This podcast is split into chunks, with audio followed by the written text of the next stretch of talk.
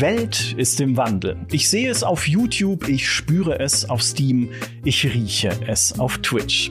Denn endlich gibt es mal wieder ein Spiel, das wir alle gemeinsam feiern, das gefühlt alle spielen und sich gegenseitig erzählen, was sie jetzt gerade wieder erlebt haben. Zum Beispiel wie ich gestern Abend die Sache mit dem Halbling und der leeren Knolle, wo ich Egal, wir, wir schweifen ab. Baldur's Gate 3 hat nicht nur Steam, YouTube und Twitch im Sturm erobert und das als klassisches Party-Rollenspiel. Wow, es hat auch unsere Herzen bei GameStar erobert.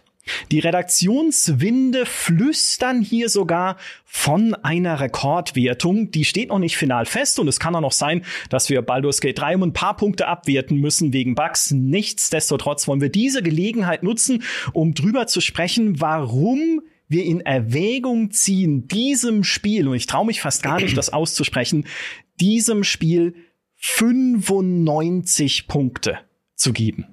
95 Punkte. Über solche Wertungsregionen darf man nicht mal nachdenken. Das ist ein Gesetz ohne unseren Gedankenschinder und Chefredakteur Heiko. Herzlich willkommen. Hallo Micha. Ich habe Gedankenschinder war jetzt natürlich fies von mir. Wir wissen alle, in Wahrheit bist du ein Paladin, edel und rechtschaffen. Ja, dazu kommen wir noch, wie gut das funktioniert. Ja, und Eidbrecher erzählt oh, man sich. Nein. Aber das ist eine Geschichte für später.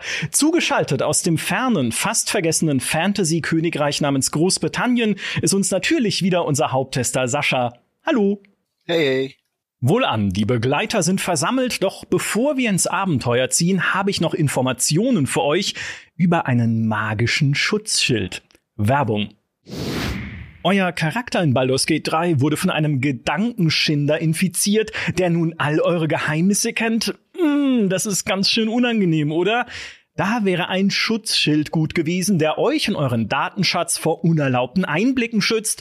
Und diesen Schild gibt es auch, hm, zumindest in der echten Welt. NordVPN ist euer treuer Gefährte bei Reisen durch die vergessenen Reiche des Internets. Mit magischen Runen verschlüsselt es eure Verbindung und schreibt auch keine Traffic Logs nieder. Die Verbindung ist so einfach wie als Drow Feenfeuer zu casten. Ihr braucht nur einen Klick oder verbindet euch automatisch auf Wunsch mit zwei VPN-Servern gleichzeitig. Versammelt jetzt eure Gruppe und reist nach nordvpn.com slash gspodcast, um euch das Zwei-Jahres-Paket inklusive vier Monaten gratis und 30 Tagen Gold-Zurückgarantie zu sichern. Den Link findet ihr natürlich auch in den Show Notes. Ich wünsche euch legendäre Internetabenteuer, bei denen euch nicht mal die vielen Augen eines Betrachters erspähen werden.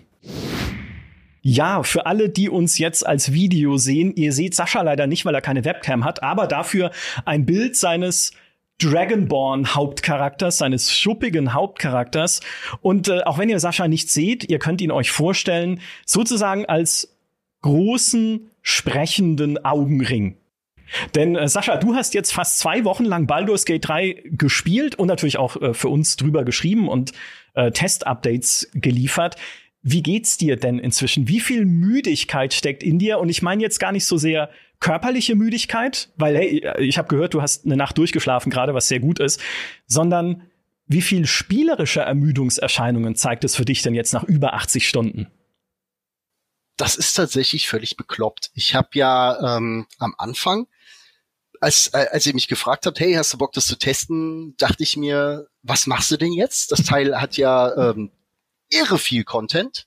Ist ja, es wurde ja gemunkelt, irgendwas über 200 Stunden. Ganz so lange ist es dann doch nicht, aber es, es ist ein ziemlicher Brocken und ich hatte einfach Angst. Ja, was passiert denn, wenn nach 20, 30 Stunden, wenn ich einfach sage, boah, eben wird's mir zu viel. Ich mhm. weiß jetzt einigermaßen, wie das Spiel funktioniert. Ich habe mich dran satt gesehen und ich muss jetzt noch mal irgendwie 100 Stunden reinbuttern, damit ich den Test schreiben kann.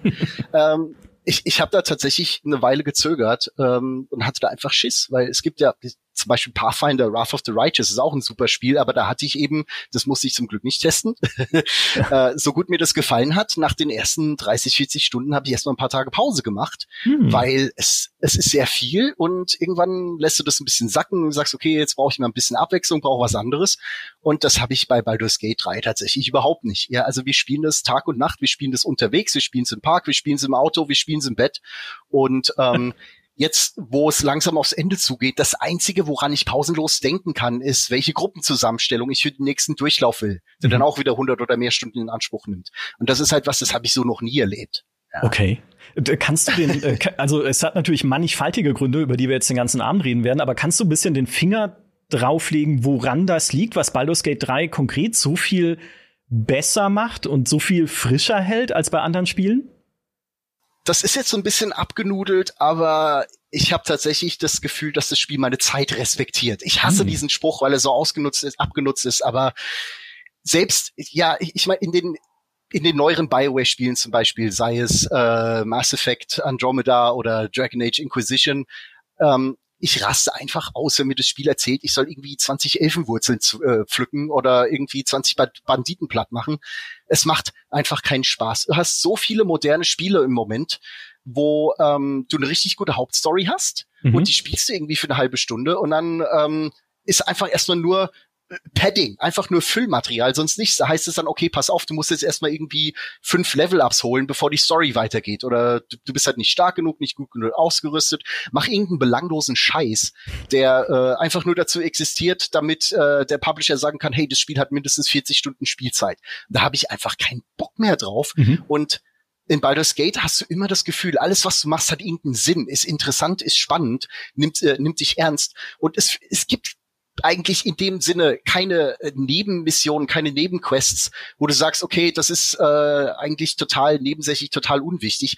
Du hast immer diesen Bezug trotzdem zur Hauptstory. Ja, du wirst, das ist jetzt wirklich kein Spoiler, das ist ganz im ersten Akt, wo du zum Beispiel den Druiden helfen kannst oder du kannst äh, gegen die Goblins kämpfen. Und das ist nie einfach nur so, äh, okay, wir haben diese Parasiten im Kopf, aber ist ja egal, noch leben wir, lass doch einfach mal just for fun irgendwelche Goblins platt machen. Nein, du hast dann bei den Goblins jemanden, der kann dir womöglich helfen mit deinem Problem, kann den Parasiten vielleicht loswerden. Genau wie, den, wie bei den Druiden. Überall, wo du hingehst, es hängt irgendwo mit deiner Hauptquest zusammen. Du hast, es hat einen tieferen Sinn. Du hast immer das Gefühl, okay, das ist wichtig, das kann mir weiterhelfen. Ich mache es nicht einfach nur so, weil äh, einfach um irgendwie Zeit zu schinden, sondern es, es hat es hat einen Zweck. Und in dem Moment habe ich viel mehr Lust, das zu spielen und habe nicht das Gefühl, ich werde irgendwie hingehalten, werde bei der Stange gehalten. Und dann hast du halt diese unterschiedlichen Möglichkeiten, wie der Kram ausgeht, wie du es angehen kannst, unterschiedliche Lösungswege. Ich unterhalte mich ja äh, mit unserem Forum und wir haben unendlich viele Spieler momentan, die sind genauso heiß auf das Teil wie ich. Mhm. Wir reden dann immer, wie hast du, wie hast du den Boss bekämpft oder wie hast du dieses Rätsel gelöst?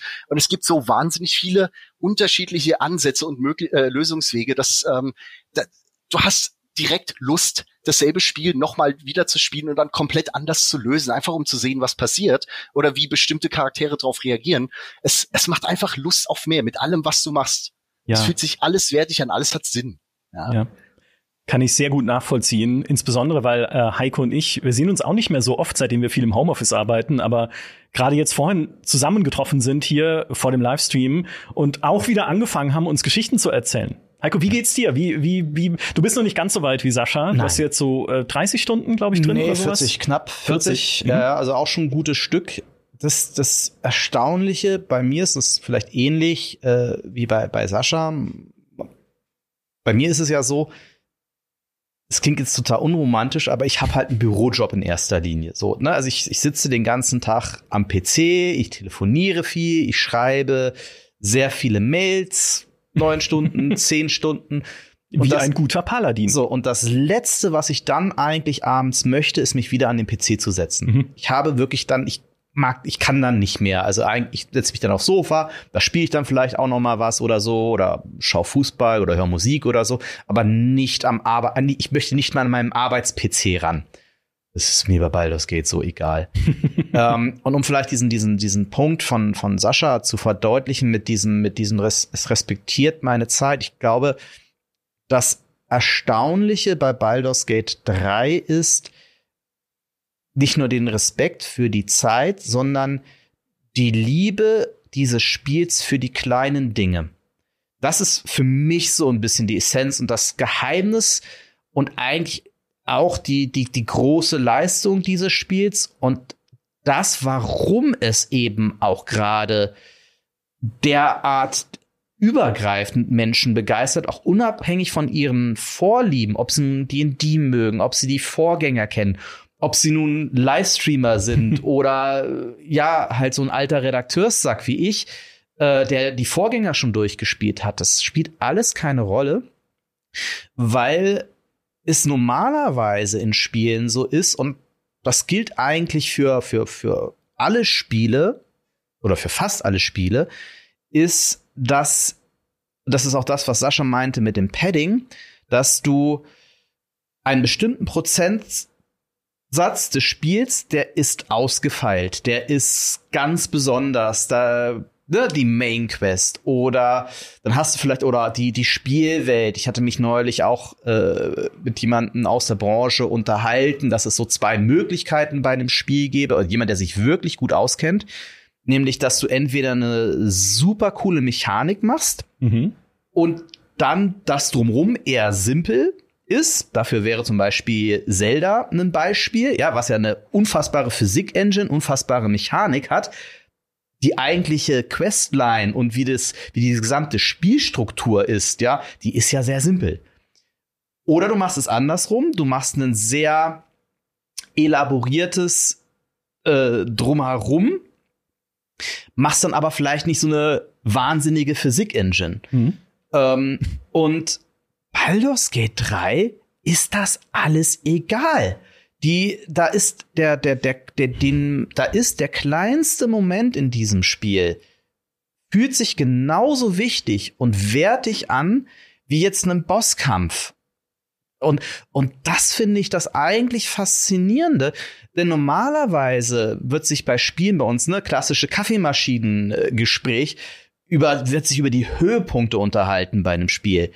Und bei Baldur's Gate ist das nicht der Fall. Mhm. Bei Baldur's Gate reden wir selten über die Höhepunkte, sondern über, über kleine Details, über witzige Erlebnisse. Und eben trotzdem hängen, wie Sascha gesagt hat, diese kleinen witzigen Details und Erlebnisse sind alle Teil dieses großen Ganzen. Und einfach diese, diese unfassbare Kompromisslosigkeit des Spiels in allem, was es tut was dann auch durchaus für Probleme sorgt, zu denen wir später noch kommen. Aber auch deswegen verzeiht man das, weil man die ganze Zeit denkt, wie, wie, wie kann das eigentlich sein, dass es so ein Spiel gibt? Und das ist halt genau dieses Ding, wo man dann so sagt, okay, hier haben wir es wirklich mit etwas ganz Besonderem zu tun, was halt echt nur alle Jubeljahre mal passiert in dieser, in dieser Form. Mhm. Diese, diese Liebe zum Detail, das war ja schon was, was wir im Early Access mehr und mehr gespürt haben. Ne? Je weiter es dann entwickelt wurde und je mehr Larian daran gedreht hat. Eine der Befürchtungen, die wir noch hatten, auch als wir zuletzt hier zusammensaßen, also nicht äh, wir, sondern im Wesentlichen Sascha und dann Geraldine und Fabiano, aber war, wird man denn auch über den ersten Akt hinaus und über diesen Einstieg des Spiels hinaus diese Liebe spüren können und hält dieses Spiel auch die Versprechen, die es gibt in diesem ersten Akt. Äh, Sascha, du hast es fast schon beantwortet gerade mit deiner äh, mit deiner Euphorie, aber kannst du noch mal näher drauf eingehen? Im ersten Akt zum Beispiel gab es ja auch viele Stellen in Quests, wo dir gesagt wird, wir sehen uns dann in Baldur's Gate. In Baldur's Gate lauf, laufen alle Fäden zusammen. Dort wird der große Showdown stattfinden. Löst das Spiel dieses Versprechen dann ein im, in den kommenden Akten und im dritten Akt, wenn man dann nach Baldur's Gate kommt? ja, ähm, es, es ist ein bisschen albern teilweise, dass du immer wieder Leute hast, die sagen, hey, wir sehen uns dann in Baldur's Gate und es, es wird halt die ganze Zeit drüber geredet. Das ist so ein bisschen, du wirst damit ja schon geködert, ja, ja. dass sie sagen, komm, spiel bis ganz zum Schluss, damit du endlich diese scheiß Stadt sehen kannst. ähm, aber es, es bleibt halt tatsächlich so dermaßen gut. Also in Hinsicht auf die Story wird's einfach nur ständig besser. Mhm. Ähm, ich würde jetzt so gerne so viel alleine über das Ende vom zweiten Akt ausplaudern. Da, was da für Zeug passiert, womit du einfach nicht rechnest, ja. was da für Bosskämpfe kommen. Es, es ist einfach Wahnsinn. Es, es wird in einem Stück besser, spannender. Die Story ist super gut erzählt. Ähm, sie lebt ja auch von den wirklich guten Zwischensequenzen und von den sehr, sehr guten Sprechern. Ähm, die, die, die Quests bleiben auch äh, größtenteils prima. Ich bin jetzt noch nicht ganz mit dem dritten Akt fertig. Es kann durchaus sein, dass es äh, da ein bisschen nachlässt. Also ähm, es gibt da Dribbles, The Clown, wer soweit gespielt hat, weiß, wovon ich rede, der kann mich mal kreuzweise. ähm, Im Großen und Ganzen bleibt es aber sehr, sehr gut. Die nicht so guten Quests sind meiner Meinung nach weiterhin die Ausnahme. Mhm. Und ähm, es, es passieren wirklich die abgefahrensten Sachen. Ähm, meine Freundin ist zeitweise als Käserad durchs Spiel gerollt und ihre Spezialattacke war Gestank.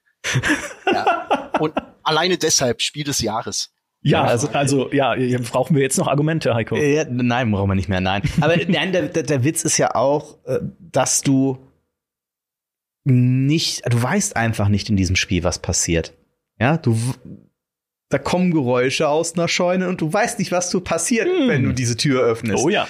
Und das, was dann passiert, ist halt so, das ist ein Detail, aber es ist so abgefahren, so, das brennt sich bei dir ins Gehirn ein. Oder dass plötzlich jemand anfängt, der total unwichtig ist für die, also glaube ich noch unwichtig, vielleicht ändert sich das noch, aber der eigentlich nicht wichtig ist, plötzlich anfängt, dir was vorzusingen. Mhm, ja. Und das, und das, und das, und das halt in einer fantastischen Qualität, wo ich dann auch so wirklich dann so vor dem Rechner sitze, oh, die singt mir gerade was vor, wie schön. Ja. Äh, äh, hast du die Eichhörnchen gefragt, was sie von diesem Gesang halten? Ja, das war fantastisch. Okay, es ist fantastisch. Es ist tatsächlich fantastisch. Ähm, ich, ich liebe auch, wie das Spiel einfach diese diese kindliche Neugier zum Teil belohnt, wenn man, ne, wenn man einfach nur sagt, okay, ich guck mal, was da ist oder ob da noch was ist. Ich hatte das äh, auch gestern Abend, als ich eine Szene gespielt habe, in der man, hm, wie erkläre ich es jetzt, ohne zu viel zu spoilern, man kann da Geheimnisse finden, wenn man ein bestimmtes Item einsetzt an einer Location. So.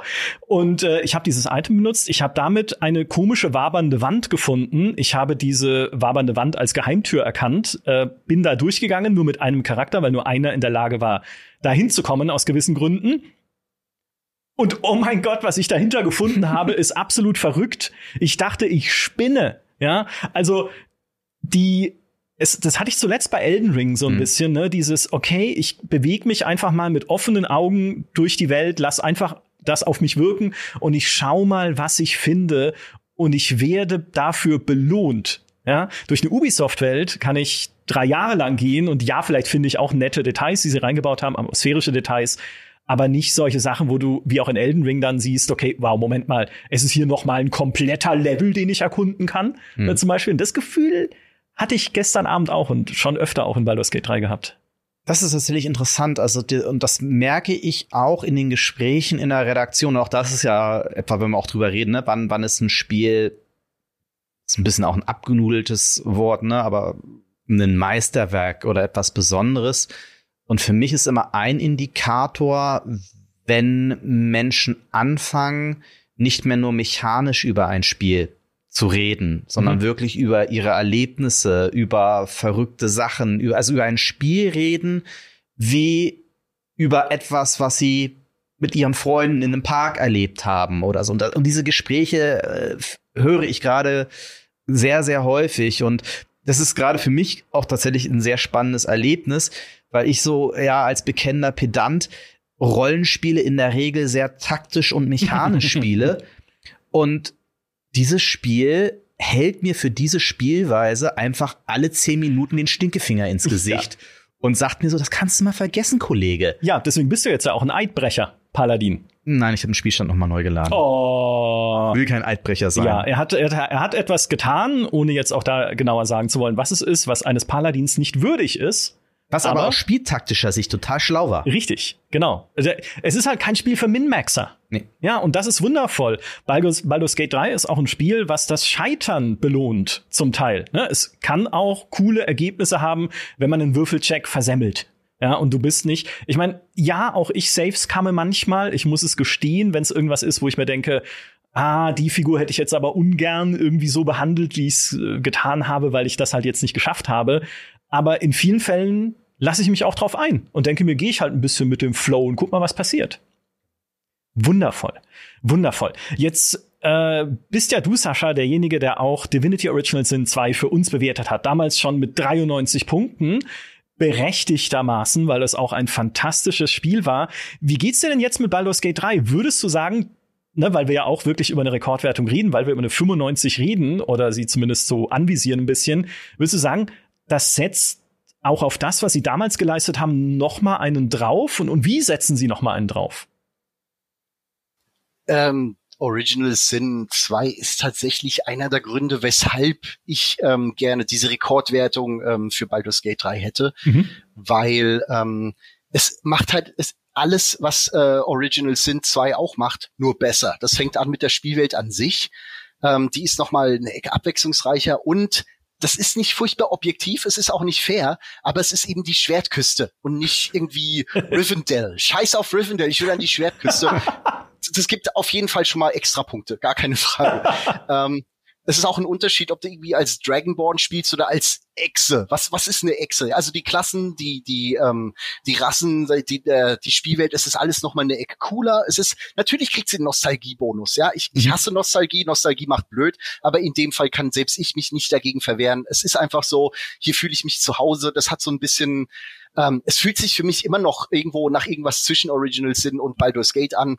Ich finde nicht, dass es, dass, also es ist jetzt nicht so wie, ha, ich fühle mich jetzt total, als spiele ich die klassischen Baldur's Gate Spiele. Ist einfach nicht so. Aber das Setting ist eben da. Das Setting ist prima. Die Kämpfe gefallen mir besser. Mhm. Die Kämpfe in Original sind zwei sind klasse, aber die waren mir teilweise einfach zu chaotisch, vor allem gegen Ende, wenn du dann wirklich alle Elementareffekte dieser Welt gleichzeitig hast und gleichzeitig hast du halt diese ähm, du hast dann äh, Charaktere mit Energieschild, Charaktere mit Rüstung, dann hast du irgendwelche Charaktere mit Necro-Skill-Points, die dann wieder Rüstung durchdringen und irgendwie Lebenspunkte klauen und es wird immer konfuser und immer, ähm, immer komplexer, wo ähm, Dungeons and Dragons einfach äh, in der Fifth Edition ein bisschen zugänglicher ist und es ist äh, meiner Meinung nach besser ausbalanciert und ganz ehrlich, es ist auf dem mittleren Schwierigkeitsgrad auch nicht ganz so bockschwer wie Divinity.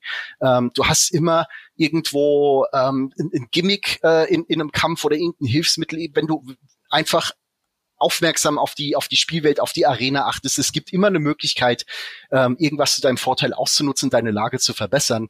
Weshalb ich auch zum Beispiel gar kein Problem habe mit dem, äh, mit, mit, den, mit dem Zufall, mit den Würfeln. Ich habe auch Situationen, die erinnern stark an XCOM, wo du halt dreimal hintereinander trotz äh, 88 Prozent Trefferchance einfach nur Löcher in die Luft prügelst.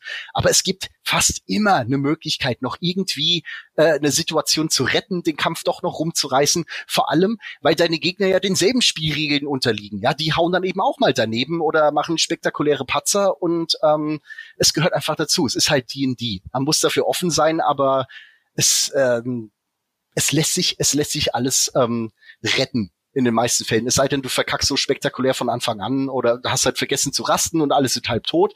Aber wenn du einigermaßen vorbereitet äh, bist, geht das immer. Und das Schöne ist halt auch einfach, dass selbst meine Freundin, die eben nichts mit der Materie am Hut hat, trotzdem gut reinfindet, weil es einfach intuitiv ist. Ja, die hat dann Fähigkeiten wie ähm, Grease, was äh, Öl, Fett, keine Ahnung, wie es im, im Deutschen heißt, wo du halt das, das Spielfeld einfettest. Ja. Und es klingt nach einem ganz banalen, unwichtigen Zauber, den man total leicht unterschätzt. Tatsächlich legen sich aber sämtliche Gegner, selbst Bosse, die legen sich voll auf die Fresse und du kannst sie dann platt. Ja, das, äh, und du kannst das Zeug anzünden und dann steht alles in Flammen. Wir haben Endgegner entwaffnet, auf die Matte geschickt, äh, entkleidet, die Rüstung runtergerissen. Du kannst die komplett fertig machen mit Sachen, die funktionieren in anderen Spielen überhaupt nicht. Ja, in dem Spiel ist es halt nicht so, dass von wegen der Endgegner ist gegen sämtliche Kontrolleffekte immun oder den Boss kannst du nur äh, auf die oder die Art äh, verletzen. Wenn du dir irgendwie im Spiel was vorstellen kannst, wenn du, wenn du auf den Gedanken kommst, das will ich jetzt ausprobieren, es besteht immer eine riesengroße Chance, dass es funktioniert. Mhm. Es, du hast wieder und wieder diesen Effekt von, ich kann nicht fassen, dass das gerade tatsächlich geklappt hat. Ja. ja. es ist einfach, das stimmt. du hast wirklich, ja, ich habe so das Gefühl, ich meine, das ist komplett geraten, aber ich, ich, bei mir entsteht einfach dieser Eindruck, dass äh, Larian bei der Entwicklung, die haben sich zusammengesetzt und haben gesagt, hier, wie sieht's aus? Was sind eure Lieblingsspiele?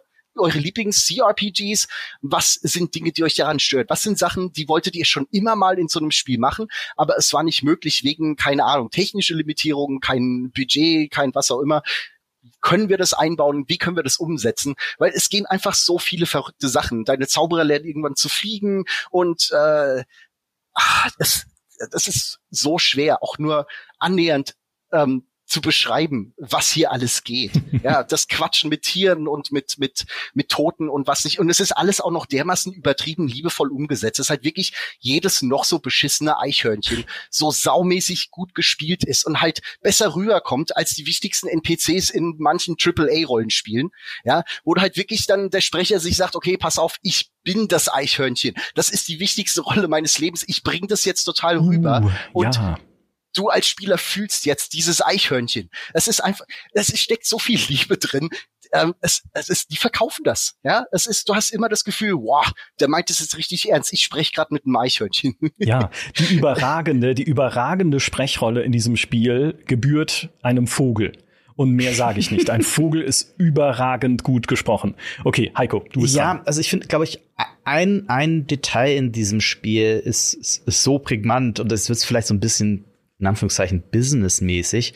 Das ist vielleicht auch, weil manchmal mal können solche Spiele ja auch nur entstehen durch besondere Konstellation, Konstellationen. Es gab da ja auch ne, viele Diskussionen, dass auch noch viele diese Game Designer gesagt haben, hey, Baldur's Gate 3 ist ein Sonderfall. Und in mancher Hinsicht haben sie da auch recht, weil wir es halt jetzt hier mit einem Entwicklerstudio zu tun haben, das sich mit jedem Titel über die Jahre hinweg und auch durch schwere Zeiten auch bei Studio hatte nicht immer leichte Zeiten, immer so stetig einen Schritt weiterentwickeln konnte. Und äh, nach wie vor ja unabhängig ist, dann auch externe Geldgeber hatte, dann die Lizenz bekommen hat und dann jetzt eben ja auch sechs Jahre lang an diesem Spiel arbeiten konnte im Early Access, aber eben mit 400 Leuten. Und das ist schon so eine Konstellation und auch diese kreative Unabhängigkeit und das klingt jetzt so ein bisschen, weil eigentlich mag ich das nicht, dieses so Contra äh, Mainstream oder so. Ähm, weil, ne, ich habe auch gerade viel Spaß mit Diablo 4 oder ich hatte, ich bin ein riesen Assassin's Creed Fan, trotz mhm. Ubisoft-Formel. Aber ich stelle mir halt gerade so vor, wie einen, einen Character Modeler zu dem Producer. Producer sind die Leute, die quasi die Zeitbudgets und damit auch die Geldbudgets in einem Studio verwalten. Zu einem Producer geht und sagt, also, ich finde ja schon, ähm, dass wir Unterwäsche brauchen in diesem Spiel und man sollte auch schon die Unterwäsche äh, jeder Figur anziehen können und das muss dann jeweils auch anders aussehen. Ist doch eine coole Idee, oder? Ich stell mir dann die Redaktion dieses Producers vor, was der dann zu dieser Person sagt, weil ja, das, die machen das einfach in dem Spiel. Ja, und auch natürlich ist das einerseits äh, witzig und andererseits vielleicht auch schlaues Marketing und was auch immer. Aber eben das, wie, wie man im Editor die Genitalien äh, unterschiedlich gestalten kann.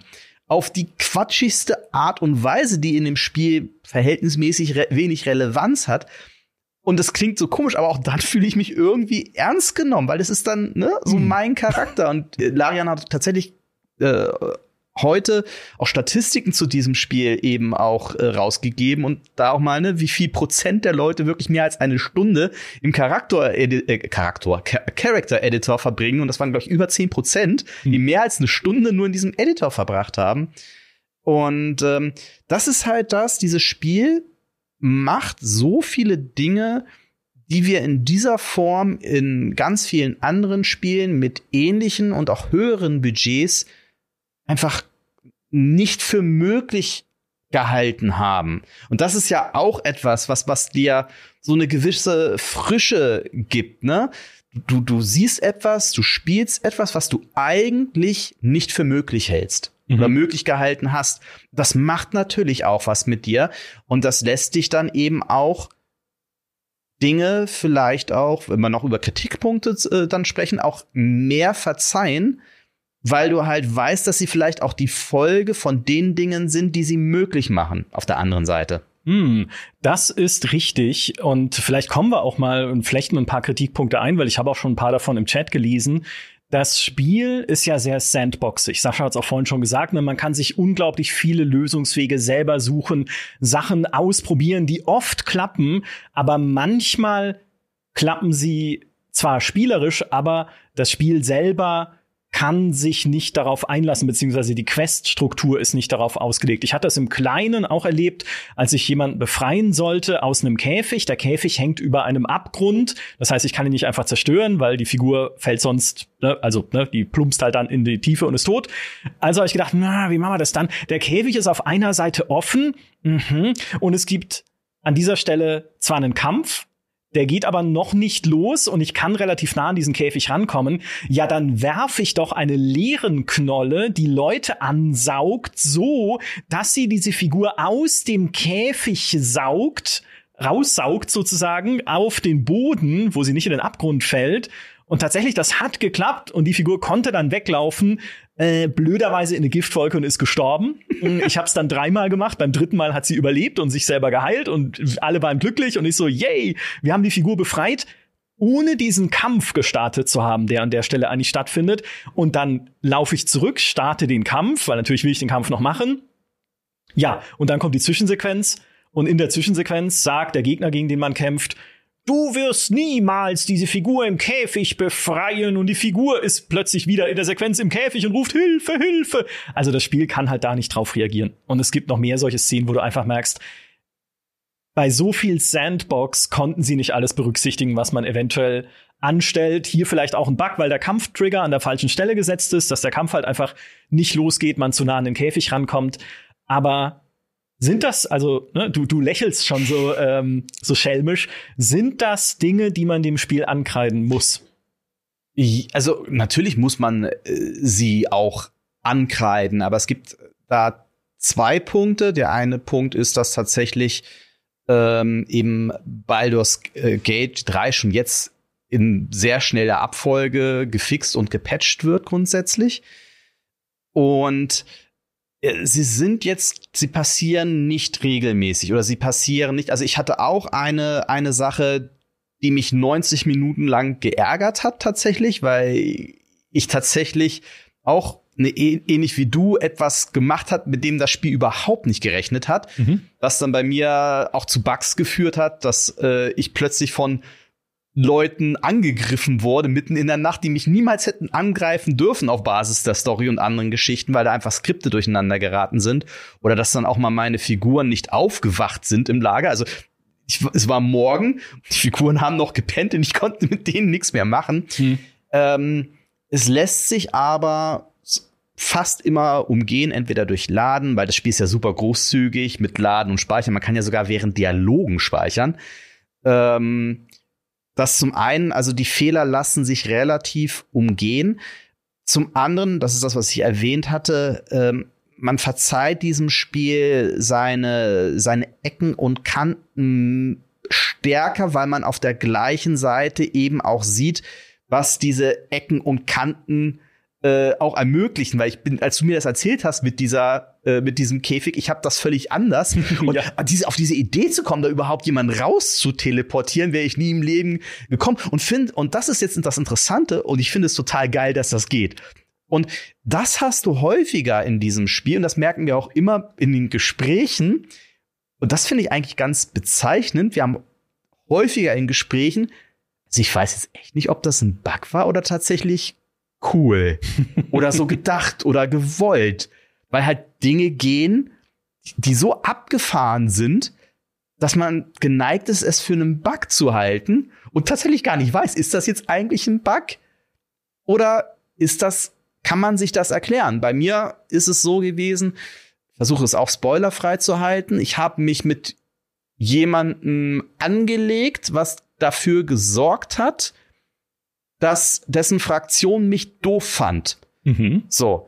Und meine Party doof fand. Und normalerweise ist es in diesem Spiel so, dass du dann ja häufig in einem Gespräch dann einen Skill-Check hast und das in irgendeiner Form entschärfen kannst oder nicht. Und dann passiert halt je nachdem etwas. Und hier war es dann aber so, weil ich etwas gemacht habe, dass dann plötzlich sämtliche Figuren in meiner Party einen Skill-Check machen mussten. Also jeder, der halt an diese Stelle kam, muss, wurde wieder angesprochen. Ey, du warst böse. Wir wollen dich umpumpen. Und äh, Skillcheck. Ja, wie wenn man in der Disco geht. Und es war so. jedes Mal auch ein mhm. anderer Skillcheck, je nach Charakter. Und ich weiß bis heute nicht, wann du, also, ist das jetzt ein Bug gewesen oder war das ein Feature? Mhm. Weiß ich, äh, äh, Sascha, hattest du auch sowas?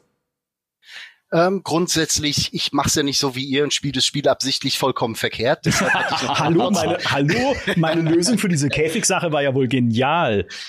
Ich habe eine ähnliche Käfiggeschichte. ich gehe fast davon aus, dass es derselbe Kampf war. Ja. Da ist äh, sitzt die Figur im Käfig und ähm, ich war tatsächlich im Kampf, während der, äh, während die Figur da noch drin saß. Und um die Sache ein bisschen spannender zu gestalten, äh, stand dann der Käfig irgendwann in Flammen, ja. wo mhm. du dann wirklich den Kampf hinter dich bringen musst. Und ähm, dann habe ich halt eben eine Regenwolke über den Käfig gezaubert. Mhm. Und ähm, als die Figur dann eben nicht mehr in Gefahr war, hat dann der Kidnapper sich gesagt, okay, pass auf, wir drehen die Sache jetzt einfach rum und hat die Figur aus dem Käfig raus teleportiert und hat mehrere Klone von der Figur erzeugt. Und ich wusste nicht, wen ich jetzt retten muss. Und wer, ähm, wer nur eine Illusion war, auf einmal ruft meine Freundin, it's the wet one. Ich so, hä, was? Wie? und da hat sich rausgestellt, die Figur, die ich äh, voll geregnet habe, um sie vorm Feuer zu retten, die war dann auch als nass gekennzeichnet. Nein. Das heißt, ich konnte sie dann so von ihren Klonen unterscheiden und habe den Kampf gewonnen, habe sie gerettet. Das ist halt so bekloppt, da denkst du nicht dran. Ich habe da überhaupt nicht drauf geachtet. Hm. Ähm, Aber es ist logisch. Ja, es ist logisch. Ja, es macht vollkommen Sinn und gleichzeitig ist es so übertrieben und so detailliert. Sitzt halt, sitzt halt dann denkst, nee, das kann nicht sein. Ja. Ich habe tatsächlich eine Wasserflasche draufgeworfen. Auch gut. Hätte ich, wäre ich nie auf die Idee gekommen, Feuer mit Wasser zu löschen. So ein Fantasy-Quatsch. Ja? Wahnsinn. Aber das ist, weil ich es auch gerade im, im Chat lese, ein Spiel zum Vergessen. Nein, nein, in aller Entschiedenheit. Nein, das vergessen wir nie. Nee. Also gerade diese, gerade kreative Problemlösungen und dann die Unterhaltungen darüber, sie Elden Ring, sind halt die Sachen, die man nicht vergisst. Darüber werden wir in zehn Jahren noch reden. Ja, und das ist ja so ein bisschen immer auch was, was wir im Hinterkopf haben, wenn wir über Wertungen nachdenken. Ne, wird das ein Spiel sein, was seine Spuren hinterlässt? Es gibt keine perfekten Spiele. Ja, also wir, es gibt noch Kritikpunkte über Baldur's Gate, die, die wir auch noch besprechen werden. Aber werden wir in zehn Jahren noch da sitzen und sagen, Mensch, das war ein Ding? Definitiv. Ich, also ja, ich glaube auch. Ein Ding, über das wir vielleicht reden könnten, weil es auch äh, kritisch anklang und Sascha das auch als Bedenken geäußert hat bei seinem Test von Baldur's Gate 3, war das äh, Level Cap. Weil man mhm. spielt ja bis Level 12 in diesem D&D-System, äh, in der fünften Edition. Ist das, äh, Sascha, vielleicht für dich, ist das äh, irgendwie störend? Hast du das Gefühl, man, man levelt nicht weit genug in dem Spiel? Ich bin mir nicht sicher, weit genug. Larian sagt dir selber, ab einem bestimmten Level werden bestimmte Klassen, halt alles, was zaubert im Prinzip, so übermächtig stark, ja. dass es immer schwerer wird, das auszubalancieren. Von daher, Level 12 ist in Ordnung, aber ich bin tatsächlich auch ein klein wenig unglücklich mit dem Pacing, weil wenn du alles mitnimmst und ähm, wirklich alle Quests erledigst und dir Zeit nimmst, dann spielst du drei Viertel vom letzten Akt halt wirklich auf Maximalstufe mhm. und machst in dem Sinn keine Fortschritte mehr. Und das ist ein bisschen schade. Ähm, es ist auch nicht so, wie mir manche gesagt haben, ja, aber es ist halt die D&D-Stufenleiter und das wird später werden die Anstiege immer langsamer und das verkommt dann zu einem, ja, das wird immer, das wird kriechend. Ist einfach nicht so. Also die, die Anstiege kommen relativ schnell, die bleiben einigermaßen fix. Das fühlt sich auch gut an, solange sie passieren aber du bist ein ganzes Stück vor Spielende, bist du einfach fertig, bist du Level 12 und ja, dann passiert in der Hinsicht nichts mehr. Mhm. Ich bin da tatsächlich, wo ich so noch nicht so lange gespielt habe wie, wie, wie, wie Sascha, bei dem Punkt sogar ein bisschen anderer Meinung, was vielleicht daran, daran liegt, dass ich davor die ganze Zeit äh, Diablo 4 gespielt habe. ähm, wo sich einfach Levelaufstiege häufig egal angefühlt haben oder rein mechanisch. Und äh, in Baldur's Gate 3, also ich verstehe den Punkt, ne, dass so, wenn du es sehr intensiv spielst, dass du dann halt irgendwann alles ge gelernt hast. Aber ich finde zum Beispiel Items ähm, und auch welche Zauberer nehme ich mit und so. Du hast so viele Möglichkeiten, noch deinen Bild auf der gleichen Stufe vollkommen anders zu gestalten und auch deine Partykonstellation, weil diese Figuren ja auch, die du kennenlernst, so unterschiedlich sind, dass du trotzdem immer wieder was Neues entdeckst oder was Neues entdecken kannst und äh, da Raum zum Experimentieren hast. Und vor allem fühlen sich für mich die Levelaufstiege hier fast immer nach etwas Besonderem an, weil ich auf vielen Stufen dann wirklich plötzlich komplett neue Optionen habe, die mir auch neue Spielweisen eröffnen oder die mich einen Charakter im Kampf neu erleben lassen. Ich hatte jetzt schon ein paar Mal, wo ich mir gedacht habe, ey, jetzt habe ich eine, jetzt habe ich eine sehr gute Charakterkonstellation und dann habe ich mir mal angeschaut, was jemand anders auf dem gleichen Level hat und also, uh, uh jetzt nehme ich aber lieber den mit. Mhm. Ähm, und äh, deswegen hat es mich in diesem Spiel, obwohl ich eigentlich jemand bin, der gern levelt, nicht so gestört bis jetzt, ne, nach 40 Stunden, aber 40 Stunden sind ja auch schon eine gewisse Zeit, wie ich es gedacht hätte, dass es mich stört tatsächlich. Und ich bin aber tatsächlich jemand anders als Sascha. Ähm, mir haben die Original Sins Spiele, Sascha kann mich jetzt ja nicht hauen, äh, überhaupt nicht gefallen. Bin damit überhaupt.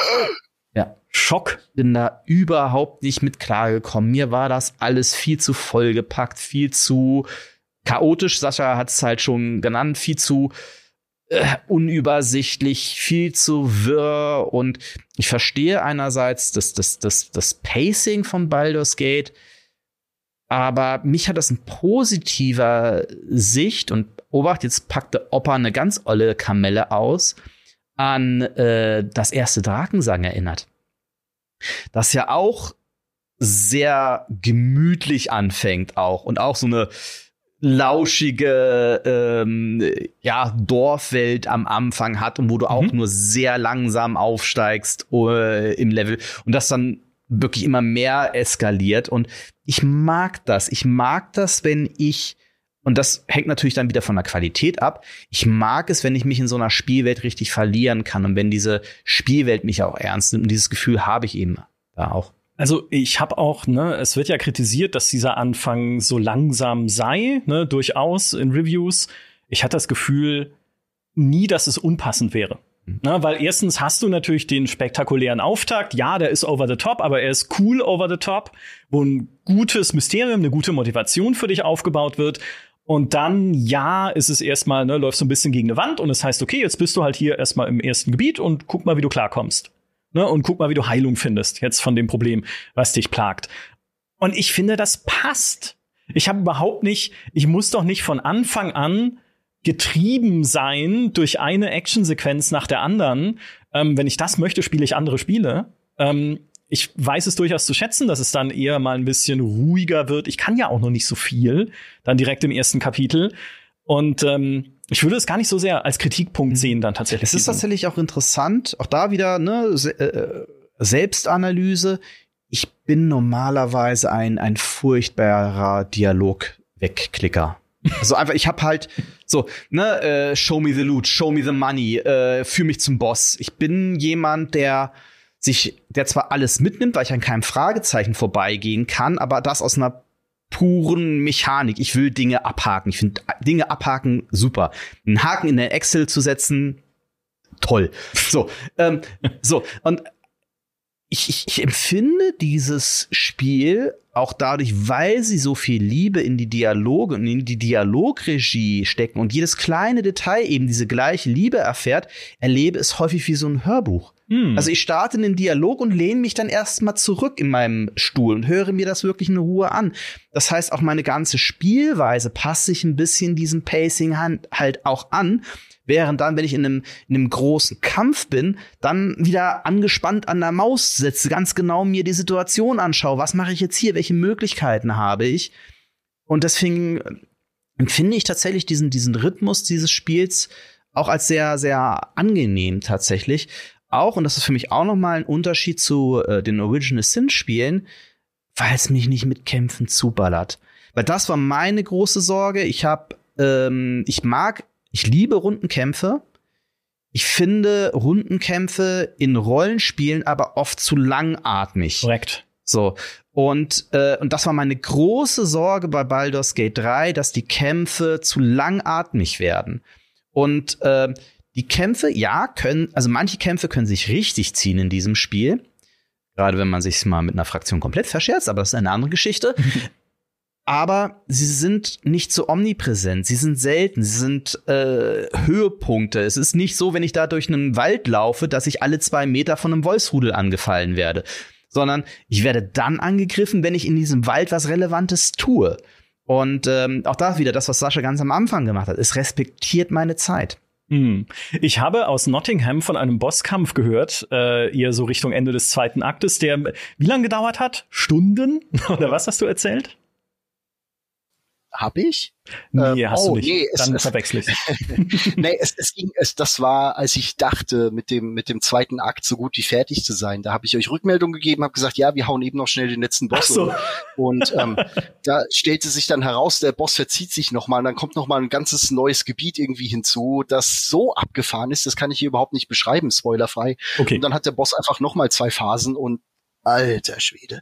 Nee, also es ist aber tatsächlich ähm, auch so, dass die, die Kämpfe, du hast halt nie irgendwelchen Trash. Es ist nie so, hey, da kommen jetzt fünf Banditen. Ich glaube, das passiert im ganzen Spiel exakt einmal, wenn du eine bestimmte Ruine durchsuchst. Und selbst da gibt's wieder unterschiedliche Ansätze. Es gibt Möglichkeiten, den Kampf zu vermeiden, zu umgehen, einfacher zu machen, bla, bla.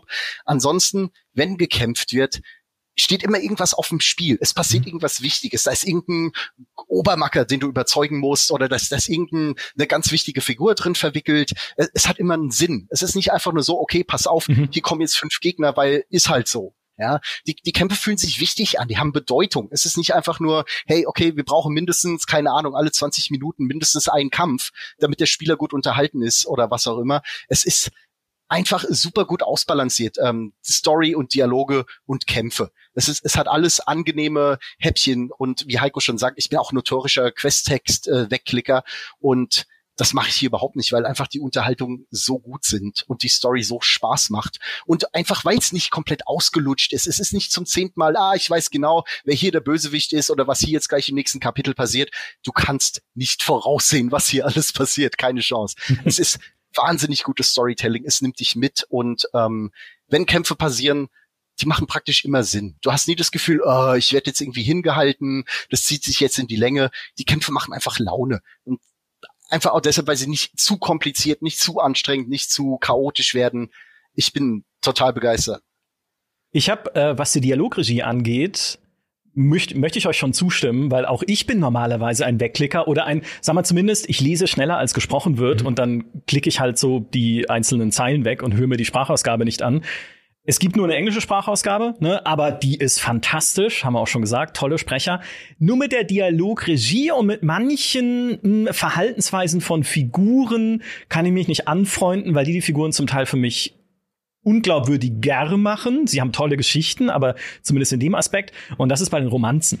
Mhm. Weil es gibt eine Figur, mit der kann ich schon, also man kann eh schon sehr früh im Spiel Romanzen haben. Meine Freundin spielt auch Baldur's Gate 3 und hat sofort jemanden ins Bett geworfen bei der ersten langen Rast. Das muss man erstmal schaffen. Ähm, ich habe mit einer Figur äh, angebandelt, die mir sagt, du, D&D Micha, hast mich zu einem anderen Menschen gemacht. Und ich so, hä, ich habe mit der sechsmal geredet. Also ja, wir haben schon über Dinge geredet, die sie umtreiben und motivieren und auch ihre Geheimnisse sind, aber ich hatte nicht das Gefühl, dass wir jetzt schon an dem Punkt sind. Ne? Und da ging es mir einfach zu schnell, was Romanzen angeht. Und ich glaube, auch das ist wieder so ein Ding, wie du es vorhin schon gesagt hast. Man weiß nicht genau, ist das Absicht oder ist dieser der Beziehungsbalken falsch justiert, weil man mhm. sammelt ja äh, Sympathie oder Antipathie bei den Figuren, je nachdem, wie man handelt. Und vielleicht geht es auch zu schnell noch. Mhm. Ne? Und sie haben da irgendwie einen Regler noch nicht so ganz richtig mhm. balanciert und eingestellt, dass es zu, zu schnell dann auch in die Romanze geht. Weiß man nicht. Aber eher genau, auch da wieder, wie gesagt, das ist das, wo wir noch ein Stückchen unterschiedlicher Meinung sind, was ja auch gut ist, weil äh, ne, wir haben ja auch über, da, über die Bioware-Rollenspiele, die sich mhm. bei den Romanzen mehr Zeit lassen. Und ja, es ist in diesem Spiel möglich, dass das sehr schnell geht. Andererseits hast du aber auch Charaktere. Ich hatte heute dann zu dir gesagt, als du das erzählt hast, äh, sie hat äh, diesen Charakter aus Bett geworfen. Da habe ich gesagt, nee, nee, nee, nee, der Charakter hat sie aus Bett geworfen. Und das ist für mich ein wichtiger Unterschied, weil es halt hier Charaktere gibt, das ist halt das, was mich in diesen Bioware-Rollenspielen häufig so merkt. Das ist ja immer diese romantische, äh, also fast immer dieses romantische, wo man so so um eine Figur so äh, kämpft und lang und meistens verlaufen diese Romanzen sehr durchgeskriptet und sehr auf Schienen. Und ich hatte das bei dieser Figur, bei, äh, wir reden da von der gleichen, äh, hat sich das für mich tatsächlich natürlich angefühlt, weil ich schon sehr viele Dialoge mit dieser Figur äh, geführt hatte und es bei mir erst zu einem bestimmten Zeitpunkt dann passierte, weil es eben möglich war, dass es früher oder später passierte, je nachdem, wie man halt interagiert. Kann aber auch trotzdem ein Bug sein. Also ich weiß es tatsächlich auch nicht. Ja, es waren ja auch mehrere Figuren. Ja. Also die Figuren, von denen ich gerade gesprochen habe, waren unterschiedliche. Mein Charakter ist mit einer schon relativ weit, flirtet mit einer anderen und das nach noch nicht vielen Stunden. Also es geht schon recht fix. Aber man kann in diesem Spiel polyamorös sein.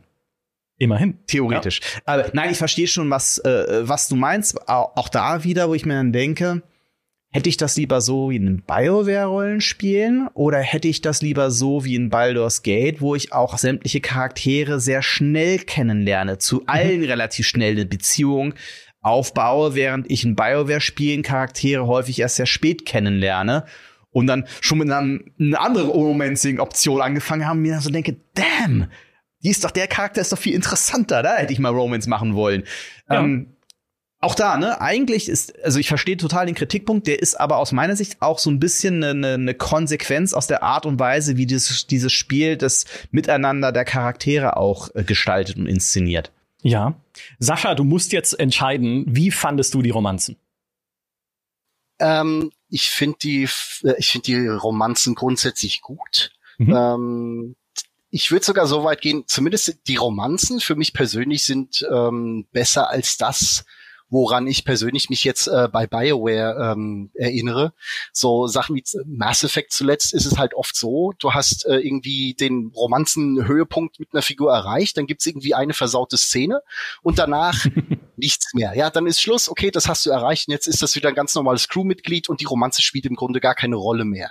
Und da hast du eben hier im Spiel äh, ist es so, ja, teilweise fühlen sich die Romanzen für mich auch ein bisschen überhastet an, wo ich mir nicht sicher bin, ob die Menge Text und Geschichte, die für Begleiter geschrieben wurde, mit der Menge Spiel übereinstimmt. Manche Sachen fühlen sich überhastet an oder enden auch sehr abrupt. Ähm, was mir grundsätzlich gefällt. Ich habe eine äh, Beziehung im Spiel angefangen mit äh, Lae'zel und äh, die zieht sich bisher durch das komplette Spiel. Da gibt's wieder und wieder Szenen, ähm, wo halt eben die Romanze eine Rolle spielt, nicht nur mit ihr selbst, sondern wo auch andere Begleiter kommen und sagen, hey, wie sieht's aus? Ihr seid jetzt irgendwie zusammen und wie, wie funktioniert das so? Ist es nur so just for fun? Oder also die, die sprechen dich auch drauf an. Das hat tatsächlich in, in dem Sinne eine Auswirkung im Spiel. Und es fühlt sich für mich eine Ecke natürlicher an, auch ein bisschen abwechslungsreicher, einfach weil Lizelle ist eine ganz ganz besondere Persönlichkeit, die ist ja relativ rabiat, die ist ein bisschen ähm, robuster. Direkter ja. auch? Die, Ja, die gehen also Romanzen vollkommen anders an, als ähm, man es jetzt so aus, aus Spielen kennt. Ja, wo ich in der Vergangenheit auch schon, ich weiß nicht, damals bei Baldur's Gate 2, ich war 16 und fand das ganz toll, irgendwie eine Romanze mit Aerie anzufangen. Und da hast du dann halt auch irgendwie einen schönen Dialog oder zwei und dann hast du für immer ein Baby im Inventar und kannst es auch nicht irgendwie wegschmeißen oder verkaufen. es blockiert für immer den Slot, wollte ich sagen.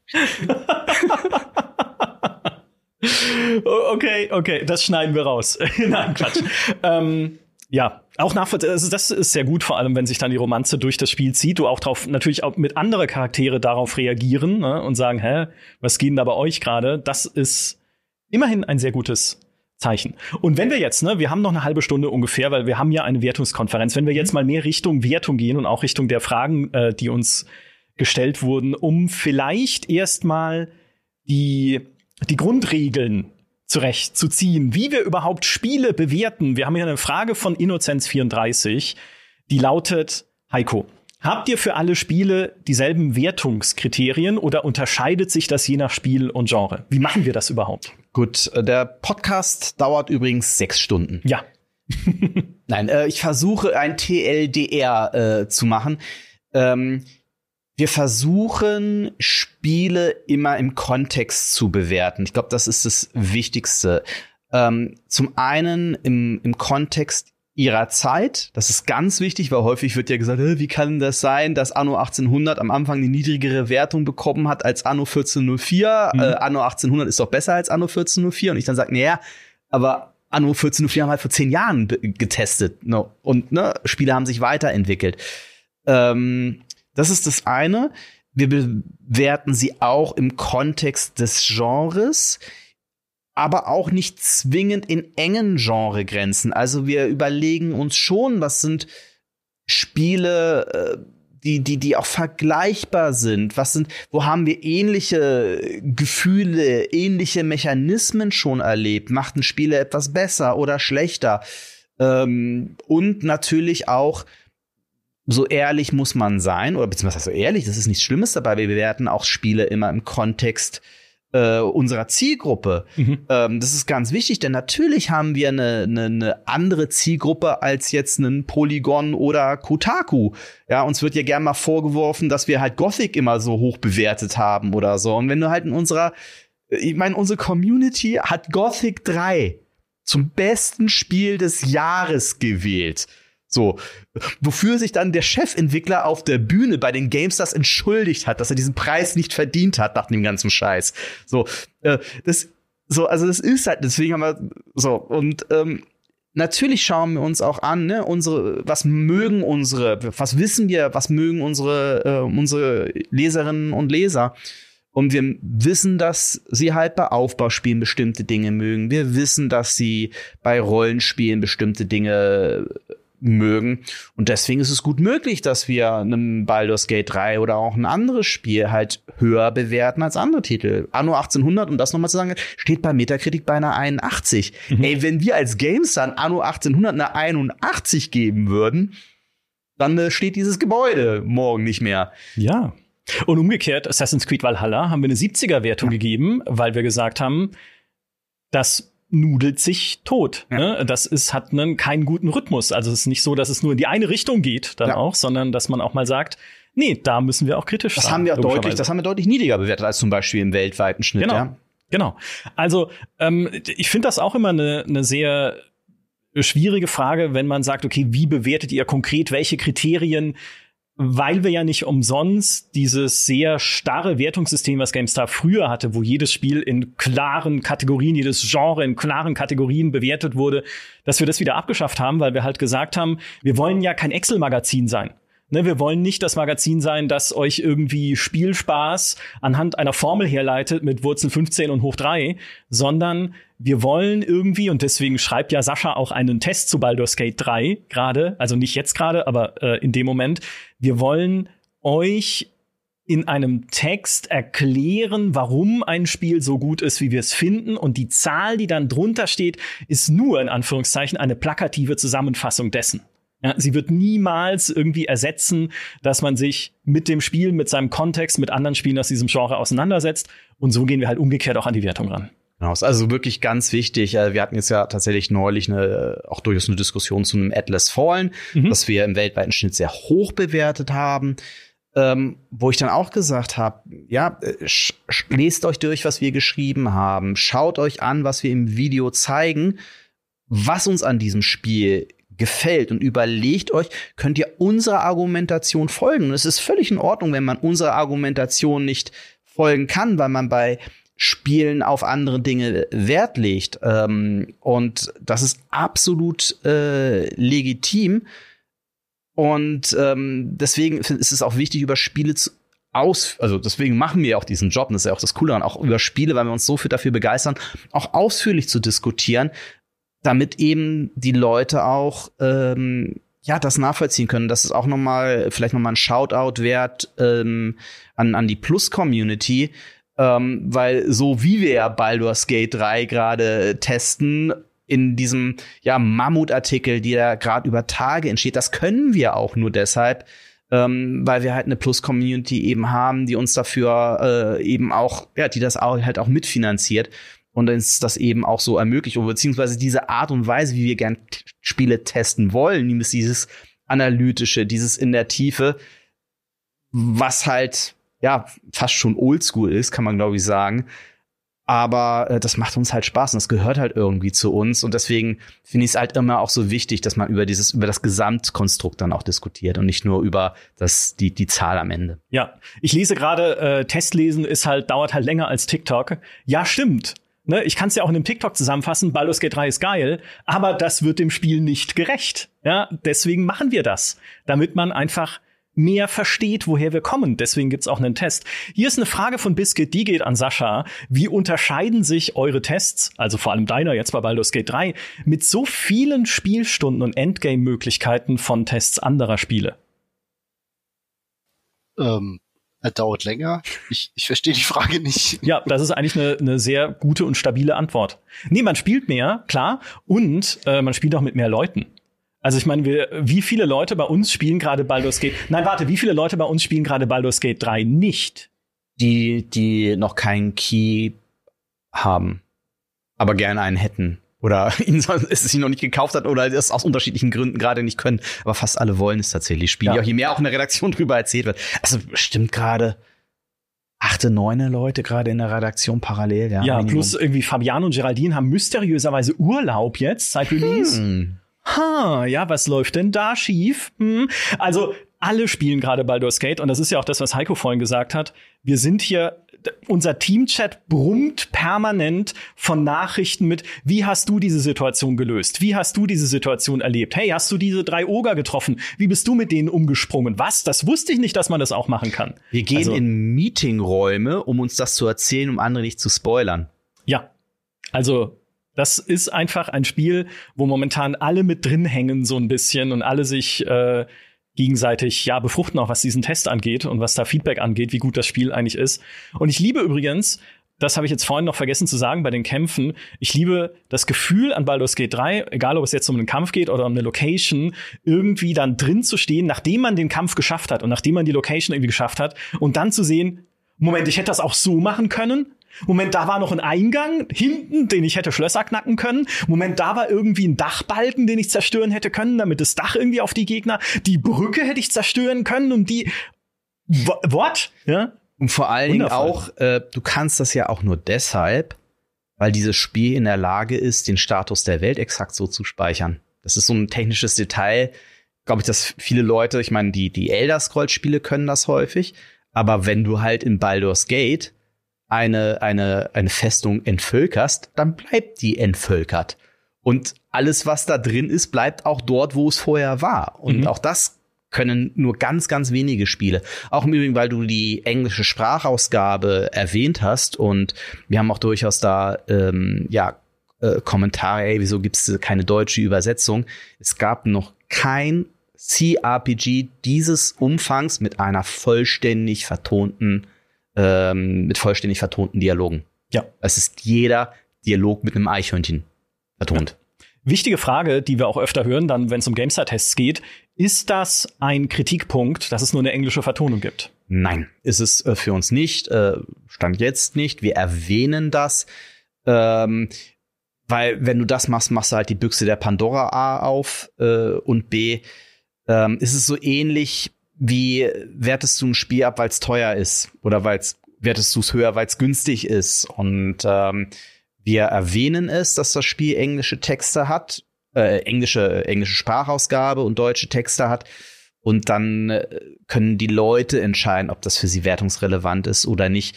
Für uns ist es halt nicht, weil auch einfach da wieder ne, der Großteil unserer Zielgruppe sagt einfach, uns ist das egal. Ich habe oder ich spiele sowieso nur auf Englisch.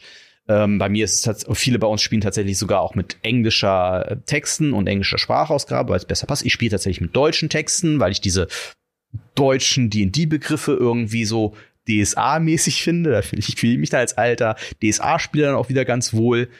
Ähm, und das ist ja also nicht wertungsrelevant für uns. Äh, eine Frage von Innozenz34 kann ich beantworten, nämlich was unsere bisher höchst bewerteten Spiele sind. Das sind nämlich Warcraft 3, The Frozen Throne, damals das Add-on gewesen. Es ist äh, Crisis, hat äh, 94 Punkte mhm. bekommen, äh, die beide 94 Punkte. Minecraft hat 94 Punkte, damals von mir bewertet worden. Oh mein Gott, gab es da viele Diskussionen. Mhm. Ich finde heute Minecraft ist zu niedrig. Eigentlich, eigentlich hm, so im Nachhinein so viel wie Minecraft, aber gut, das ist eine andere Diskussion, die an einem anderen Ort stattfinden soll. Und mit 94 Punkten bewertet inzwischen ist die The Witcher 3 Next Gen Edition. Auch ein Rollenspiel. Und jetzt sind das natürlich ein bisschen Äpfel und Birnen. Ne? The Witcher 3 und Baldur's Gate 3 sind sehr unterschiedliche Arten von Rollenspielen. Aber wenn ich jetzt, wenn ich jetzt ähm, dich äh, kritisch anschauen würde, Heiko, und sagen, was macht denn jetzt ein Baldur's Gate 3 besser als ein The Witcher 3? Äh, das ist, das ist gemein. Ich kann ähm, auch erst Sascha fragen. Na, ich, ich, ich kann nee, nee, nee, nee, nee. das ist schon in Ordnung so. Dafür, dafür bin ich halt Chefredakteur. Ich muss darauf antworten. Sascha kann sagen, komm, schick, schick, den, schick den anderen Typen vor. Der mhm. muss. Der kommt nicht aus der Nummer raus. Also, ich, ich finde, beide Spiele sind in einem gewissen Punkt vergleichbar. Denn bis zu The Witcher 3 haben halt alle immer gesagt, du kannst keine Open World machen ohne Kompromisse bei der Deta Detailverliebtheit und beim und beim Questdesign. So, mhm. das geht nicht. Ja, das muss mechanisch sein. Und dann kam halt äh, The Witcher 3 und hat halt gesagt, doch, das geht. Wir können das. So und hat halt eben äh, seine Spielwelt im Großteil halt so gefüllt, dass du halt einfach das Gefühl hattest, okay, wenn ich da in dieses Bauernhaus gehe, ist das genauso liebevoll designt wie die Burg da hinten oder wie, ne, oder ja, es ist möglich, selbst in der, in einer rein mechanischen Monsterjagd noch eine Geschichte zu erzählen oder bei einer von 53 Millionen Truhen, die ich an einem Fluss finden kann, noch einen Brief beizulegen, die mir eine Geschichte erzählt, warum diese Truhe dort liegt. Und das ist vielleicht ein bisschen verkürzt, aber so Spiele, die so die so der ganzen Industrie mal den Mittelfinger zeigen und, und sagen, das, was ihr immer sagt, das geht nicht. Das, doch, das geht. So. Und, und bei Baldur's Gate 3 haben wir wieder so einen, so einen Fall. Ähm, was sich jetzt noch bei, bei, äh, das ist jetzt sehr persönlich und das ist auch durchaus äh, subjektiv, weil ich auch The Witcher 3 liebe. Ich habe es gerade ja auf Platz, auf Platz drei meiner Lieblingsspiele aller Zeiten äh, gewählt, nach komischen Titeln wie Ember Moon und Stronghold. ähm, die, die, wie viele davon nicht dorthin wählen würden. Also, ne, also es ist sicherlich mein, mein höchst bewerteter Mainstream-Titel und ich verbinde auch sehr viel Persönliches mit ihm. Ähm, aber das, was mir persönlich, jetzt rein persönlich, äh, an Baldur's Gate 3 besser gefällt als an Witcher 3 und das, obwohl es Würfel verwendet, ist, dass es sich für mich einen Ticken weniger mechanisch anfühlt. Und noch mehr, dass ich mich in dieser Spielwelt verliere. Nicht nur optisch, weil sie schön ist, sondern weil ich mit dem Eichhörnchen reden kann, weil die, weil die Physik so unfassbare Dinge ermöglicht, weil hinter einer Scheunentor Tür was passiert, wo ich erstmal mit großen Augen davon, das haben die jetzt nicht wirklich getan. Doch sie haben es getan.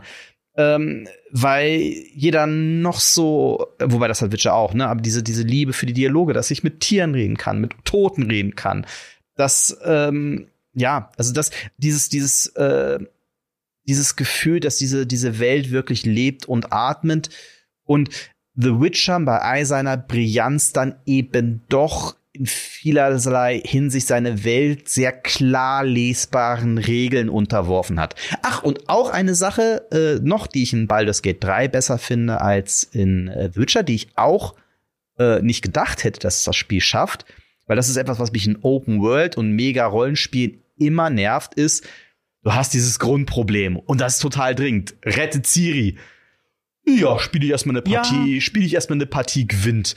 Ja. Ähm, das hat Baldur's Gate auch ein bisschen am finde, Anfang. Ja. Ein bisschen. A, nur ein ganz bisschen und B, gibt es sehr viele Erklärungen, warum das so ist. Und du ja. hast auch sehr, sehr schnell einen Dialog.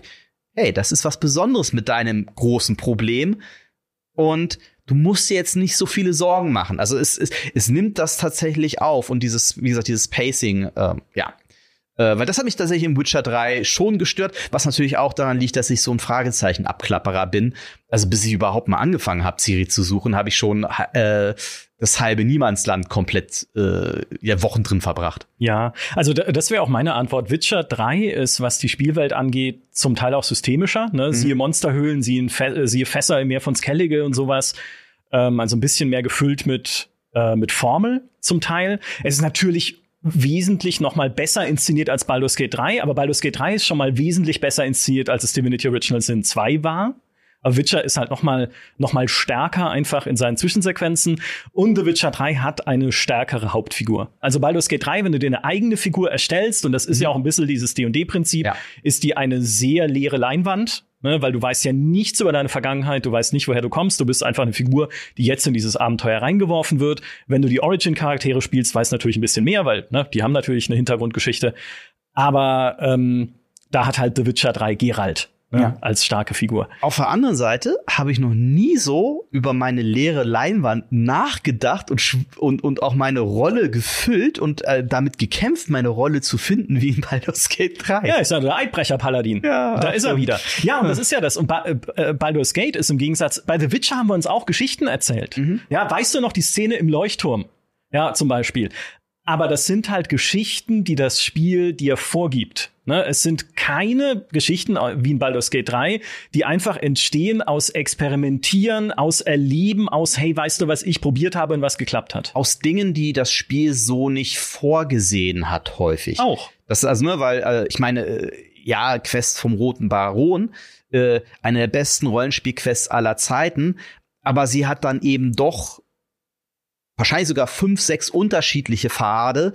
Es sind aber halt vorgegebene Pfade, während du in Baldur's Gate 3 häufig das Gefühl hast, ich meine, allein wie du diese, wie viele Varianten es gibt, diesen Konflikt im, im ersten Akt zu lösen, diesen zentralen Konflikt zwischen einem Goblin, äh, Goblin-Invasoren mhm. und ähm, einem Druidenstamm, der gleichzeitig ein Flüchtlingsproblem hat die, die, die Mittel und Wege in der Reihenfolge, in der Herangehensweise an der, an die Probleme, die fühlen sich einfach echt an und nicht vorgegeben. Und das finde ich sehr, sehr faszinierend. Ja. Sascha, jetzt musst du ein, wir haben gar nicht mehr so viel Zeit an dieser Stelle, aber du musst noch mal oh. ein flammendes, ein, möchte ich sagen, Plädoyer halten für die 95 Punkte nochmal. Warum möchtest du sie haben? Wir haben schon viel davon besprochen, aber jetzt ist sozusagen der Richter erteilt dir das Wort. Sprich. Oh Gott. Ähm, ich habe vor allem das Gefühl, dass ähm, Baldur's Gate 3 dir Freiheiten und Möglichkeiten gibt, wie wir sie schon lange nicht mehr, vielleicht noch nie in Rollenspielen hatten, schon Ewigkeiten nicht mehr. Du kannst selber entscheiden, wie, wie gut oder böse oder irgendwas dazwischen du bist. Ähm, das ist auch wieder der Vergleich mit dem Witcher. Geralt of Rivia ist ein super Charakter, ist eines meiner absoluten Lieblingsspiele, aber er ist trotz allem bei aller Freiheit sehr in Stein gemeißelt. Ja, und in Baldur's Gate kann ich sein, wer oder was ich will. Das Spiel liegt dir nie irgendwelche Worte in, in den Mund oder zwingt dir Aktionen auf. Larian geht nie davon aus, wer deine Figur ist. Für dich, das bestimmst immer du selbst. Du kannst komplett bescheuert agieren, wenn du Lust drauf hast. Du kannst heldenhaft sein, du kannst so abgrundtief böse sein, irgendwelche Eichhörner in Bäume treten ähm, und alles dazwischen du musst auch niemals irgendwie stundenlang auf dem Meer rumrudern oder unter Wasser irgendwelche Viecher mit der Armbrust wegschießen, was mal sowas von dermaßen dämlich ist und was ich nie wieder in irgendeinem Rollenspiel sehen will. Ähm, du hast so viele Möglichkeiten, Quests und äh, Kämpfe zu beenden, dass selbst die Entwickler, das Spiel selbst, nicht mit allem rechnen konnten. Deshalb finde ich diese teilweise diese Bugs, äh, das Questlog hat die Lösung anders beschrieben, als ich es tatsächlich gemacht habe, finde ich völlig verschmerzbar. Das lässt sich relativ äh, relativ easy hotfixen, passiert ja auch ständig.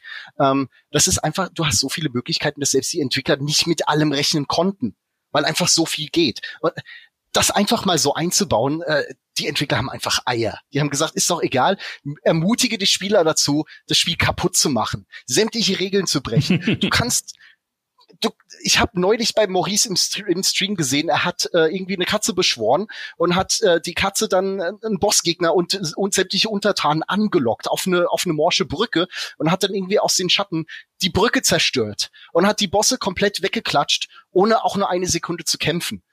Ja, ich, ich habe einen Endgegner ins Weltall gejietet. Ich habe ihn einfach, äh, ich habe ihn einfach über eine Clip gekickt und der war weg. Und es, es ist so bescheuert, was alles in dem Spiel geht. Es macht so saumäßig viel Spaß. Ich will einfach nicht aufhören. Wir reden pausenlos über das Spiel, wir träumen von dem Spiel, wir es, ich hab, kann mich nicht erinnern, jemals dermaßen von, von einem Rollenspiel gefesselt zu sein. Es ist einfach irgendwo das Beste zwischen ganz alten Klassikern wie, weiß nicht, die alten Ultima 7, wo du auch sämtliche Fässer und Kissen öffnen kannst, wo du Möbel verrücken kannst und was nicht alles. Gleichzeitig hast du Charaktere, die sind mindestens fast so gut wie Bioware zu seinen besten Zeiten. Hm. Ja, wo du wirklich richtig gute Beziehungen hast, auch wenn sie manchmal ein bisschen überhastet passieren oder ein bisschen plötzlich. Ähm, trotz allem, sie ziehen sich durch das, durch das ganze Spiel, die, äh, alle gehen drauf ein, die Spielwelt reagiert darauf. Ähm, du hast eine Story mit so vielen verrückten Wendungen, die du einfach nicht kommen siehst. Du hast so unwahrscheinlich gut gespielte Charaktere. Die Spielwelt lädt dich dazu ein, Sachen auszuprobieren, ständig mit ihr zu, zu experimentieren, dran rumzuspielen. Was passiert, wenn ich das hier anzünde? Was passiert, wenn ich den Typen hier von der Klippe trete? Was passiert, wenn ich hier so lange Fässer stapel, bis ich einfach über die Stadtmauer klettern kann? Und und es geht hm. einfach. Ich, ich habe Videos gesehen, da haben Leute irgendwie 50 plus Kisten gestapelt und sind, die, die haben irgendwelche Türme erklommen, die solltest du zu dem Zeitpunkt eigentlich noch gar nicht erreichen können. es, es geht so vieles, wenn du einfach kreativ bist, wenn du einfach auf die Idee kommst, es mal auszuprobieren. Es ist der absolute Wahnsinn. Es hat halt mit, mit das beste Storytelling, äh, was ich jemals in einem RPG gesehen habe kombiniert mit dieser Freiheit, mit dieser super interaktiven Spielwelt, da machen die Kämpfe auch noch dermaßen verdammt viel Spaß. Es wird einfach nicht langweilig ich bin jetzt äh, so weit, es gibt kaum noch Fortschritte, aber es ist egal, weil du, wie Heiko schon gesagt hat, du hast so viele verschiedene Möglichkeiten, deine Gruppe zusammenzusetzen. Wenn es dir nicht passt, skill sie alle um. Mach sie alle zu Paladin, mach sie zu, Zauber, zau zu Zauberern, was auch immer. Es, jede Klasse ist super. Druiden sind so unsagbar geil. Äh, die Tiergefährten von den, vom Ranger, wenn du levelst, die verändern sich. Mein Bär trägt einen Helm und klettert irgendwelche Leitern hoch und sitzt auf Stühlen. Das ist und die Leute reagieren drauf. Ich hatte eine Quest, da musst du irgendwelche Goblins eskortieren und die haben sich geweigert, mit uns mitzugehen, weil sie Angst hatten vor der Spinne, die wir beschworen haben. Die mussten wir loswerden, bevor wir die Quest abschließen konnten. Wir dachten erst, hey, das ist ein Bug, das geht nicht, warum folgen uns die Goblins nicht? Die hatten Angst. Die sagen immer, äh, eklig und zu viele Beine und mach die weg und es, es gibt so viel Zeug, worauf die Welt reagiert, was einen Einfluss auf deine, auf deine Umwelt hat. Äh, du kannst so sehr deine Figuren zum Leben erwecken. Ähm, ich habe einfach nie irgendwas in der Art erlebt. Es ist das Rollenspiel, von dem so viele von uns so viele Jahre geträumt haben. Und ich bin wirklich kein Nostalgiker. Ja, ich brauche kein, ich hätte niemals ein neues Baldur's Gate gebraucht. Ich, mhm. als ich die Trailer gesehen habe, dachte, was soll denn jetzt der Scheiß? Das Spiel ist seit 20 Jahren vorbei. Ähm, das setzt noch nicht mal die äh, storymäßig äh, das direkt fort. Das, äh, du kriegst dann irgendwie ein paar Nostalgie-Charaktere aus den Originalen nachgeschmissen. Die sind aber so super eingebaut und so super umgesetzt. Es stört mich gar nicht mehr. Im Gegenteil, ich finde es toll. Also diese Schweine haben es halt tatsächlich hingekriegt, dass sie, dass sie mich irgendwie über Nostalgie dann trotzdem noch erwischen, wo ich sage, oh geil, ich bin in Baldur's Gate und hey, ich habe die Figur wieder getroffen und den kenne ich auch und die sind einfach so super inszeniert. Ich kann es ihnen nicht krumm nehmen. Es fühlt sich nicht irgendwie an wie Marketing oder PR oder es, es hat seinen Sinn. Es Sascha ist nicht Fire, ne?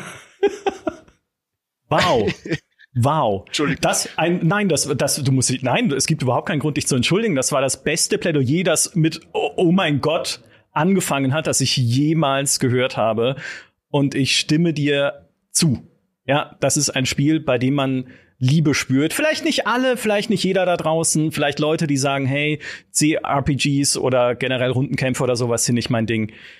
Das gibt's immer. Natürlich muss man es da nicht spielen, aber für alle, die es irgendwie mögen und die es spielen, ist Liebe spürbar in dem Teil. Ja, noch mit Bugs. Ich lese gerade, noch während wir hier reden, hat Larian den nächsten Hotfix rausgehauen. Mal gucken, was er bringt. Mal gucken. Ich hatte auch teilweise Fehler bei Triggern für Zwischensequenzen, wo eigentlich ein Dialog hätte stattfinden müssen, der bei mir nicht stattgefunden hat. Erst nach der nächsten langen Rast, was storymäßig überhaupt keinen Sinn ergeben hat. Solche Sachen sind immer noch drin Ne, deswegen müssen wir uns halt noch mal anschauen, wie viel wir dafür dann am Ende auch abwerten, wenn wir eine finale Wertung geben. Nichtsdestotrotz, für uns ist es, und das, über nichts anderes können wir reden, unserer Meinung nach ist dieses Spiel auf dem Weg zu den Sternen tatsächlich und ein wirklich sehr, sehr gutes Rollenspiel geworden. Für dieses Mal darf ich die Diskussion an dieser Stelle beschließen. Ich sage vielen Dank, ihr beiden. Vielen Dank, Sascha. Vielen Dank, Heiko. Ich glaube, Baldur's Gate 3 wird uns noch häufiger äh, begleiten hier, wenn wir uns zusammensetzen und sprechen. Ich glaube, da wird es auch noch viel zu besprechen geben. Vielleicht machen wir irgendwann mal so einen richtig harten Spoiler-Talk, wo man einfach nicht auf nichts mehr Rücksicht nehmen muss, sondern einfach nur noch rausballern. In ein paar Monaten oder Wochen, wenn es dann äh, noch mehr von euch 367 Leute, sagt Larian, haben das Spiel an einem Wochenende durchgespielt gut, das gibt's auch. Und 750.000 Mal wurde der Hund gestreichelt. Und mit dieser wundervollen Nachricht beschließen wir diesen Talk. Vielen Dank, ihr beiden, und vielen Dank an alle, die uns zugeschaut haben.